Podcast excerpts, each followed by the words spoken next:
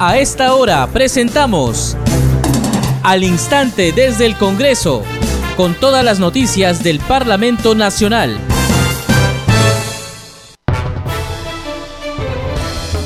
¿Cómo están? Muy buenas tardes. Bienvenidos al instante desde el Congreso. En esta oportunidad los saluda Perla Villanueva y en los controles se encuentra Franco Roldán. Vamos rápidamente con nuestros titulares. Tras un debate en el que intervinieron representantes de las bancadas parlamentarias, el Pleno del Congreso aprobó extender el bachillerato automático hasta el 2023. Además, se dio cuenta de las mociones de interpelación en contra de los ministros Walter Ayala de Defensa y Juan Silva de Transportes. En la próxima sesión plenaria se votarán ambas mociones para ver si se aprueban y se citan a los respectivos ministros. La titular del Parlamento suspendió el pleno y anunció que se reanudará a las dos y media de la tarde. Esta mañana en la sesión del Pleno del Parlamento juró como congresista de la República Nieves Esmeralda Limachi Quispe, en reemplazo del parlamentario fallecido Fernando Herrera de la bancada Perú Libre. La juramentación se dio luego de que el Congreso declarara vacante el cargo de Herrera Mamani y dispuso oficiar al Jurado Nacional de Elecciones para que emita la credencial a la accesitaria Limachi Quispe.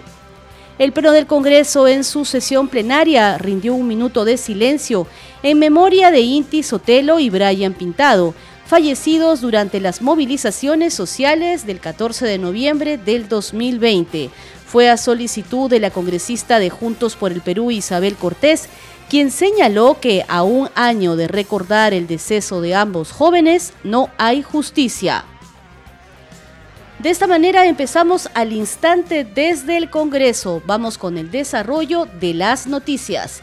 Tras un amplio debate en el que intervinieron representantes de las bancadas parlamentarias, el Pleno del Parlamento Nacional aprobó extender el bachillerato automático hasta el año 2023. Escuchemos la votación. Finalizado el debate, sírvanse marcar su asistencia para proceder a votar el nuevo texto sustitutorio presentado por la Comisión de Educación en mayoría. Han votado a favor 84, en contra 11 y abstenciones 10. Ha sido aprobado. Ha sido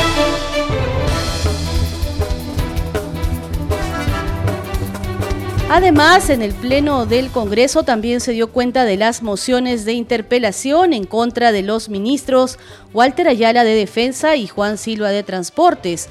En la próxima sesión plenaria se votarán ambas mociones de interpelación para ver si se aprueban y se cita a los respectivos ministros. Escuchemos. Señores congresistas, se va a dar cuenta de una moción de interpelación. Señor relator de lectura. Moción 1005 de los congresistas Montoya Manrique, Muñante Barrios, Cueto Acerbe y Padilla Romero del Grupo Parlamentario Renovación Popular, Guerra García Campos, Moyano Delgado, siguen firmas, mediante la cual proponen que el Congreso de la República interpele al ministro de Defensa, Walter Ayala González, para que responda ante la representación nacional el pliego interpelatorio sobre los cuestionamientos expuestos. Moción presentada el 9 de noviembre de 2021. El pliego interpelatorio consta de siete preguntas. Señores congresistas, de conformidad con lo establecido en el artículo 131 de la Constitución Política y en los incisos A y B del artículo 83 del reglamento del Congreso de la República, en la siguiente sesión del Pleno del Congreso se consultará la admisión de la moción de interpelación. Señores congresistas, con fecha 10 de noviembre se ha presentado una moción de interpelación al ministro de Transportes y Comunicaciones, Juan Francisco Silva Villegas. De conformidad con el reglamento del Congreso, se va a dar cuenta de dicha moción. Señor relator de lectura. Moción 1023 de los congresistas Paredes Piqué, Alcarraz Agüero, Azurín Loaiza, Elera García siguen firmas mediante la cual proponen que el Congreso de la República interpele al ministro de Transportes y Comunicaciones, Juan Francisco Silva Villegas, a fin de que concurra al Congreso de la República para que responda por los hechos que se detallan en los considerandos de la presente moción y responda el pliego de preguntas. Moción presentada el 10 de noviembre de 2021. El pliego interpelatorio consta de 37 preguntas. Señores congresistas, de conformidad con lo establecido en el artículo 131 de la Constitución Política del Perú y en los incisos A y B del artículo 83 del Congreso de la República, en la siguiente sesión del Pleno del Congreso se consultará la admisión de la moción de interpelación. Señores congresistas, solicita la dispensa del trámite de aprobación del acta para ejecutar lo acordado en la presente sesión. Si no hay oposición por parte de ningún congresista, se dará por aprobada. Ha sido aprobada. Señores congresistas, se levanta la presente sesión y se cita a una nueva sesión del Congreso para las dos y media de la tarde. Usted está escuchando al instante desde el Congreso y esta mañana en la sesión del Pleno del Parlamento juró como congresista de la República Nieves Esmeralda Limachi Quispe, en reemplazo del parlamentario fallecido Fernando Herrera, de la bancada Perú Libre. La juramentación se dio luego de que el Congreso declarara vacante el cargo de Herrera Mamani y dispuso oficiar al Jurado Nacional de Elecciones para que emita la credencial a la accesitaria Limache Quispe. De conformidad con lo establecido en el primer párrafo del artículo 25 del reglamento del Congreso y en mérito a la credencial expedida por el Jurado Nacional de Elecciones. Escuchemos el momento en que la congresista jura el cargo. Señores congresistas, se va a proceder con la juramentación e incorporación de la señora Nieves Esmeralda Limachi Quispe como congresista de la República, de conformidad con lo establecido en el primer párrafo del artículo 25 del reglamento del Congreso y en mérito a las credenciales expedidas por el Jurado Nacional de Elecciones. Señores congresistas, se va a dar lectura a la credencial expedida por el Jurado Nacional de Elecciones. Señor relator de lectura. Jurado Nacional de Elecciones, credencial otorgada a Nieves Esmeralda Limache Quispe, DNI 41258762, para su reconocimiento como congresista de la República por el Distrito Electoral de Tacna, para completar el periodo legislativo 2021-2026. Lima, 5 de noviembre de 2021. Jorge Luis Salazarenas, presidente. Víctor Raúl Rodríguez Montesa, miembro del Pleno. Jovian Valentín Sanjines Salazar, miembro del Pleno. Jorge Armando Rodríguez Vélez, miembro del Pleno. Lourdes Rita Vargas Guabán, secretaria general. Se invita a la señora Nieves Esmeralda Limachi Quispe a acercarse al estrado para prestar el juramento respectivo. Señora congresista electa, Nieves Esmeralda Limachi Quispe, jura usted por Dios y por la patria cumplir fielmente sus deberes y obrar en todo conforme a las normas constitucionales, legales y reglamentarias vigentes y guardar secreto en los asuntos así calificados? Por Dios, por la patria, por mi Perú profundo y por los niños que tanto nos necesitan, sí, juro. Si así lo hace, que Dios y la patria la premien, si no, que Él y la nación se lo demanden. Y tras jurar al cargo, la legisladora Esmeralda Lima Chiquispe se dirigió a la representación nacional. En un breve discurso, la parlamentaria pidió una plegaria por el desaparecido congresista Fernando Herrera, a quien reemplaza en el cargo. Escuchemos. Muy buenos días, señora presidenta del Congreso de la República, señores miembros de la mesa directiva y a mis colegas presentes aquí. Quiero dar gracias primero a Dios, porque por Él, por sus designios, me encuentro aquí junto a ustedes. Y quiero pedir una plegaria por el congresista Fernando Herrera, quien no muerto, porque un maestro nunca muere, siempre quedan sus enseñanzas. Mi otro llamado viene a ser para pedirles mm, hallemos una profunda reflexión para procurar ser buenos padres de la patria. Yo me encuentro aquí con toda la esperanza, viniendo de mi heroica tierra de Tacna, y quiero volver allá con la frente en alto. Quiero volver diciendo, he hecho esto, he logrado esto por los niños, por los jóvenes, por las nuevas generaciones. Hace poquito hemos visto en las noticias como un orate ha golpeado a una niña de tres años con un ladrillo, se ha encontrado muertos en San Martín de Porres, carbonizados. Se ve tanta violencia e inseguridad en las calles y aquí estamos a veces peleando por quién tiene mayor poder político en el gobierno. Yo les pido sinceramente de todo corazón y con la venia de Dios podamos hacer algo podamos hacer algo para forjar un país mejor. Es necesario poner todos nuestros esfuerzos. Ya se vienen los desastres naturales y luego no vamos a estar echándonos la culpa los unos a los otros diciendo quién fue el responsable. Así que yo les agradezco la reincorporación aquí en, en reemplazo del congresista Fernando Herrera y procuraré poner mis mejores esfuerzos. Muchísimas gracias. Y en entrevista con Congreso Radio, la flamante legisladora que representa la región Tacna indicó que su trabajo se centrará en la niñez, el derecho al agua y la prevención de la salud alimentaria. Principalmente tenemos eh, el tema de educación, el tema de educación. Si bien mi profesión es arquitecta, eh, he solicitado para que me integren a la Comisión de Vivienda sino que como estoy eh, entrando en reemplazo del congresista Fernando Herrera, se me están delegando las mismas comisiones que el profesor tenía. Entonces, si bien tenemos como bandera también el símbolo del lápiz, que, es, el Partido de Perú Libre, lo principal para nosotros sería la educación. Y eso lo tenemos bien claro, ¿no? porque no hay mejor herramienta que, libera a uno, ¿no? el tema de la educación. Y es muy importante, eh, de repente... Mm, volver a retomar ¿no? los cursos de educación cívica, ¿no? implementarlos ¿no? con geopolítica, economía política, que también me han enseñado a mí en, el colegio. Entonces, este, retomar todo esto ¿no? en el tema educativo, poder este, fomentar los temas de valores. Ahora, eh, en el lado mío que es de vivienda, ver el tema de los terrenos, no tanto problema que hay por el tráfico de terrenos, no falta de saneamiento, que en realidad son varios vacíos que el, que el Estado mismo deja, ¿no? Eso y, ver siempre el enfoque preventivo en lo que es eh, tanto en, salud, ¿no? En, la reactivación económica que sí o sí la tenemos que hacer porque la gente necesita trabajo, ¿no? Necesita trabajo para poder comer y llevar algo a, su, a sus familias, ¿no?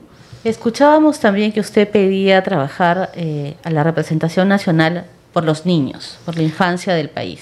Sí, eso del enfoque preventivo que le digo es eh, principalmente porque cuando una mujer gesta, eh, ¿no? concibe un niño, desde el vientre materno tiene que alimentarse y comienza la vida, pues, ¿no? Tiene que alimentarse bien. Si el niño no es bien alimentado, Luego, ¿cómo va a ir desarrollándose a lo largo de su vida? ¿no? es principalmente la alimentación y luego tener pues, ¿no? su familia, tener este, buena educación, ¿no? porque si desde raíz formas bien, educas bien, ¿qué vamos a lograr? Productos buenos, seres humanos buenos, ¿no? con valores, con principios. Y yo creo que el cambio lo podemos empezar nosotros desde nuestros hogares. ¿no? Entonces, ese, nosotros tenemos la, la batuta, como decimos. Yo soy mamá, soy mamá, tengo una niña y, espero eso y con mis colegas, con la gente que conozco, los padres, les digo, ahí está, en los niños. Ellos son los que van a generar en realidad de acá unos 20, 30 años ya veremos ya el, Perú muchísimo mejor de lo que está ahora, ¿no? O sea, ahorita tenemos con la pandemia que nos ha golpeado tanto, tenemos que volver a retomar y ver, no perder la humanidad, porque a veces se siente eso viendo las noticias. Y a mí en realidad eh, me quiebra a veces ver tanto muerto, ver lo último que pasó con esa niña. En realidad, tanta violencia. Tenemos tantas cosas que hacer, tanto, y estamos peleando entre nosotros por quién tiene mayor control político. Es, a eso no, no he venido en realidad, ¿no? He venido a, hacer, a atender a la gente, la gente que me conoce en Tacna, y no solamente en Tacna, ¿no? También este, en diferentes sitios que he recorrido eh, por diferentes labores. Siempre saben que esté trabajando o no esté trabajando, de alguna manera uno puede orientarlos, porque conoce el tema del sector público. Entonces, quienes saben, ya soy totalmente al servicio de las personas. Muy bien, escuchábamos ahí entonces las primeras declaraciones a Congreso Radio de la flamante legisladora que representa a la región Tacna y que juró hoy al cargo, la congresista Esmeralda Limache Quispe. Seguimos con más noticias en al instante desde el Congreso. El Pleno del Parlamento en su sesión plenaria rindió un minuto de silencio en memoria de Inti Sotelo y Brian Pintado, fallecidos durante las movilizaciones sociales del 14 de noviembre del 2020. Fue a solicitud de la congresista de Juntos por el Perú, Isabel Cortés, quien señaló que a un año de recordar el deceso de ambos jóvenes no hay justicia. Colega Señores congresistas, el día de hoy quiero pedir un, minuto de silencio por un año más de fallecimiento de los jóvenes de Inti y Brian, que fueron, fueron muertos cerca, cerca al Congreso. Y es por eso, por favor, les pido un minuto de silencio en memoria a ellos, que este 14 de noviembre se cumple un año sin haber conseguido justicia hasta el día de hoy. Así igual a los que han sido heridos en, en esa fecha. Un minuto de silencio, por favor. El Pleno del Congreso además aprobó el pedido para que se aclare la rectificación del texto sustitutorio contenido en el proyecto de ley 185 que se refiere a la regulación del servicio de extensión agropecuaria que fue aprobada en primera y segunda votación en el Pleno del pasado 28 de octubre desarrollado en Cajamarca. Señores congresistas, se va a votar el pedido de aclaración planteado por la presidenta de la Comisión Agraria. Sírvanse marcar su asistencia para proceder a votar. Han registrado su asistencia 110 congresistas al voto. Votación cerrada. Han votado a favor 108 congresistas, en contra 0 congresistas y 0 abstenciones. Ha sido aprobada la aclaración, por consiguiente, la autógrafa de ley continuará el trámite, el trámite correspondiente. Siguiente tema. Y como ya les veníamos informando, con 84 votos a favor, 11 en contra y 10 abstenciones, el Pleno del Congreso en su sesión que acaba de concluir decidió aprobar en primera votación el dictamen de la Comisión de Educación sobre el proyecto de ley 30, 42, 127 y 267 para, modificar la ley de universitaria a fin de extender el plazo para obtener el bachillerato automático hasta el año 2023. El Pleno del Congreso inició de esta manera con la sustentación del dictamen en mayoría de la Comisión de Educación que propone extender el plazo para precisamente obtener el bachillerato automático hasta el año 2023. El presidente de la Comisión de Educación, Esdras Medina sustentó el dictamen y dijo que la autógrafa ha sido producto de sesiones y mesas de trabajo con el fin de observar la realidad educativa de las provincias.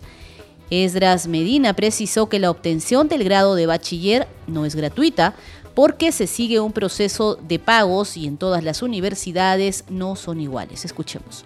Señores congresistas, la Comisión de Educación ha hecho un trabajo constante de campo en cuatro sesiones descentralizadas realizadas en Arequipa, Ica, Piura y Cajamarca con la finalidad de observar la realidad educativa de las provincias.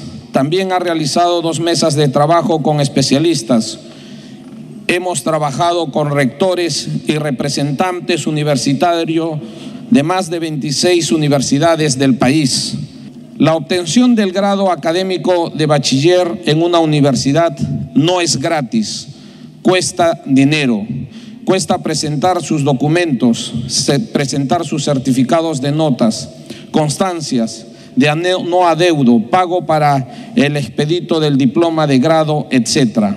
En todas las universidades los costos administrativos no son iguales y los tiempos de entrega tampoco para quien gana poco cuesta mucho más dinero y no puede perder tiempo para quien ha perdido algún familiar y aún sus familiares. La semana pasada en el diario Gestión salió una noticia donde se manifestaba que las universidades buscarán recuperar los 300 mil alumnos que desertaron. También se decía, señores congresistas, que la morosidad, debido al impacto de la pandemia en las universidades, privadas supera el 26 al 27%. Entonces, ¿para qué generar barreras de entrada en los estudiantes de menores recursos, que son la mayoría a nivel nacional, y no permitimos que de una vez se inserten al mercado laboral?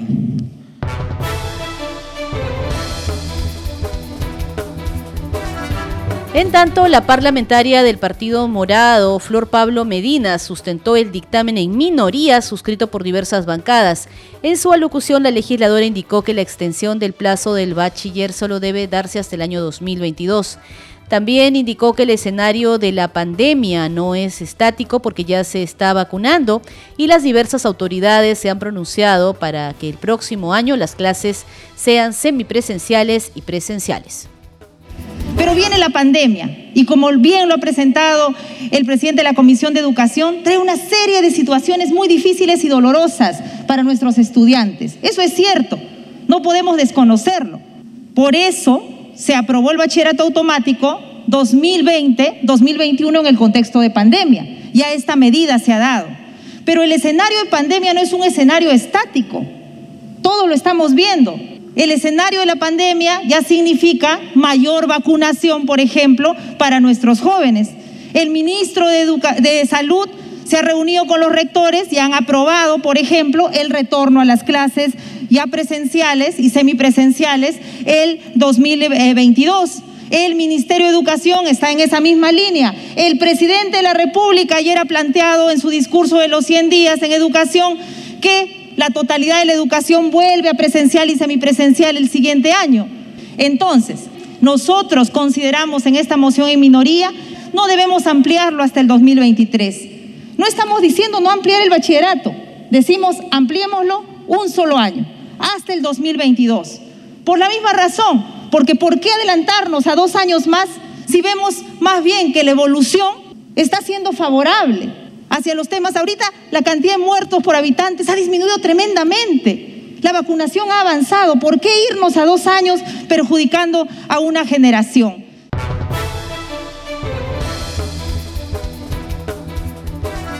Muy bien, y el Consejo Directivo aprobó la agenda que incluye dictámenes y mociones del día para ser vistos en la sesión plenaria del día de hoy. Escuchemos el informe de la multiplataforma de noticias del Congreso.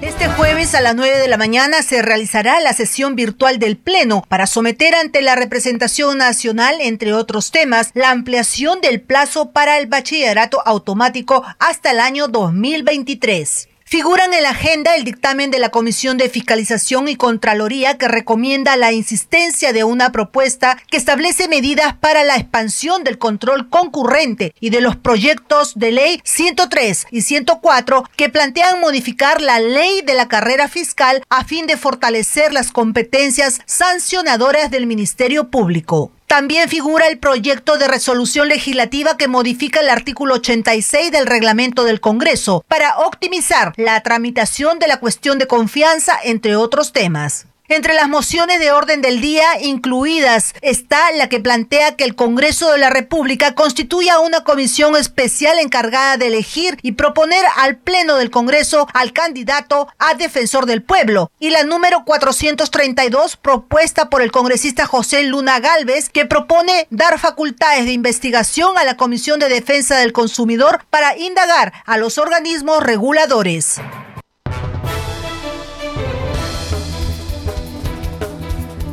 Seguimos en el instante desde el Congreso. Les contamos ahora que la Comisión de Fiscalización y Contraloría pedirá hoy al Pleno del Congreso que se le otorgue facultades de comisión investigadora en el caso de presunto reglaje a políticos y periodistas en el Aeropuerto Internacional Jorge Chávez por parte de funcionarios de la Superintendencia Nacional de Migraciones. Escuchemos. Que no sea una comisión investigadora especial, sino que esas facultades de comisión investigadora para ese tema se le encarguen a la Comisión de Fiscalización y Contraloría y si ustedes lo tienen bien, eso es lo que someteríamos a votación. Gracias, señor secretario técnico. El día de mañana estaremos formulando este pedido para que se nos dé las facultades de comisión investigadora en este tema y evitar algunas otras subcomisiones o comisiones. Señor presidente, culminado el proceso de votación, se han obtenido 13 votos a favor, 0 en contra, 0 abstenciones. Aprobada por unanimidad. Así lo acordó entonces en forma unánime la Comisión de Fiscalización después de escuchar las versiones de funcionarios que formaron parte de los chats donde recibían directivas de su jefe inmediato y enviaban información sobre el ingreso y salida de personajes políticos y públicos, según el testimonio recogido en este grupo de trabajo parlamentario. Tenemos los detalles en el informe de la multiplataforma de noticias. La Comisión de Fiscalización y Contraloría solicitará facultades investigadoras por las denuncias en torno a presuntos reglajes a políticos y periodistas en el Aeropuerto Internacional Jorge Chávez por parte de funcionarios de la Superintendencia Nacional de Migraciones, con la finalidad de aclarar el tema y establecer las responsabilidades del caso. El acuerdo se adoptó ante ciertas contradicciones en las intervenciones de Lita Patricia Orrego Alcalá, ex jefa del puesto de control migratorio del Aeropuerto Internacional Jorge Chávez, Rosa Elena Portocarrero Linares y Johnny Mata Peña, inspectores de la Superintendencia Nacional de Migraciones, quienes reconocieron haber sido parte de uno de los grupos de chat por WhatsApp donde informaban supuestas incidencias o alertas. Al inicio de la sesión, Daniel Soria Luján, Procurador General del Estado, y Martín Mijichich Loli, gerente general de dicha institución, informaron sobre el alquiler de un inmueble mediante adjudicación directa, por un monto que ascendería a 3.504.000 soles, que los congresistas de diferentes bancadas políticas consideraron excesivo, pese al argumento presentado de mejorar las condiciones de la defensa jurídica del Estado. Necesitamos esa oficina de 1.600 metros, de 3 millones de soles para trabajar bien ¿no? Eh, ¿Qué está pasando? ¿Cuáles son el informe de todo el trabajo y la eficiencia que tienen? ¿Hay acusación? ¿Cuándo va a ser la denuncia, señor fiscal general, al ministro?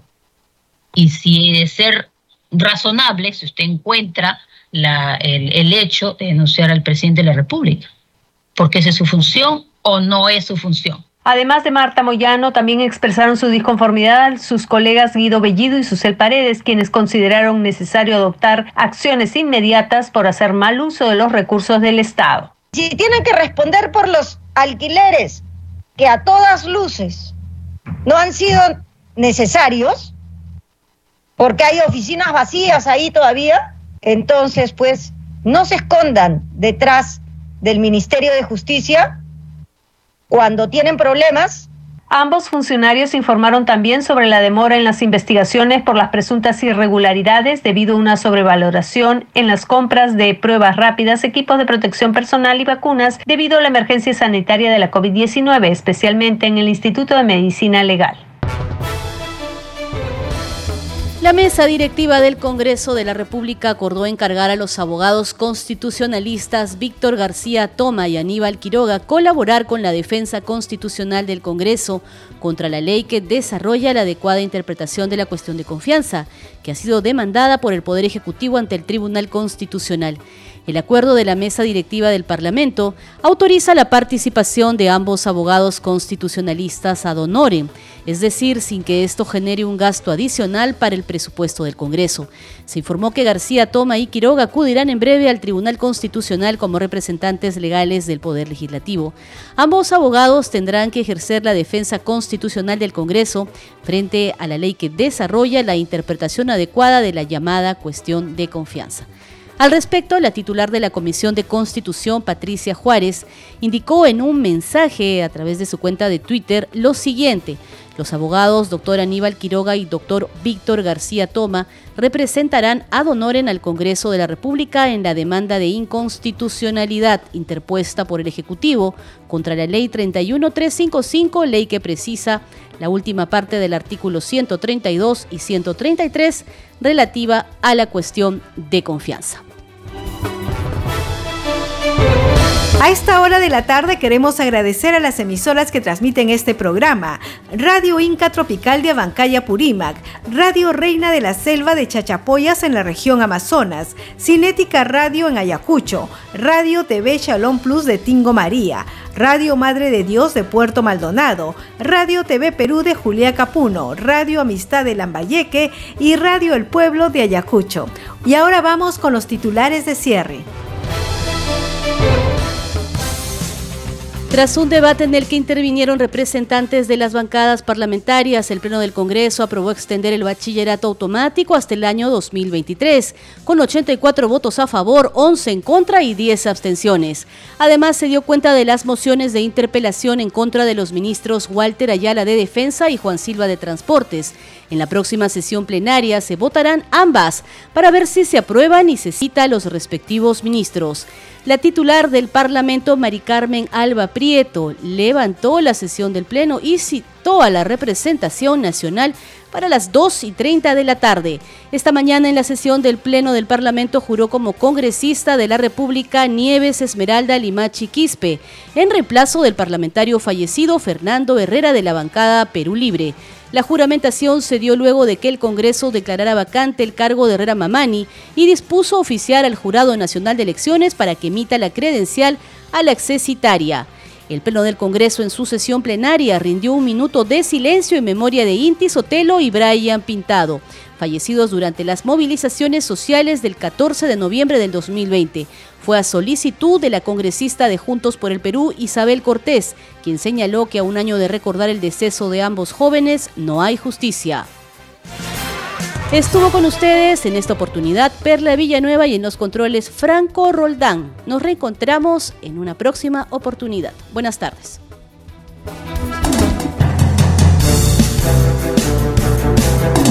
Hasta aquí, al instante desde el Congreso, con todas las noticias del Parlamento Nacional.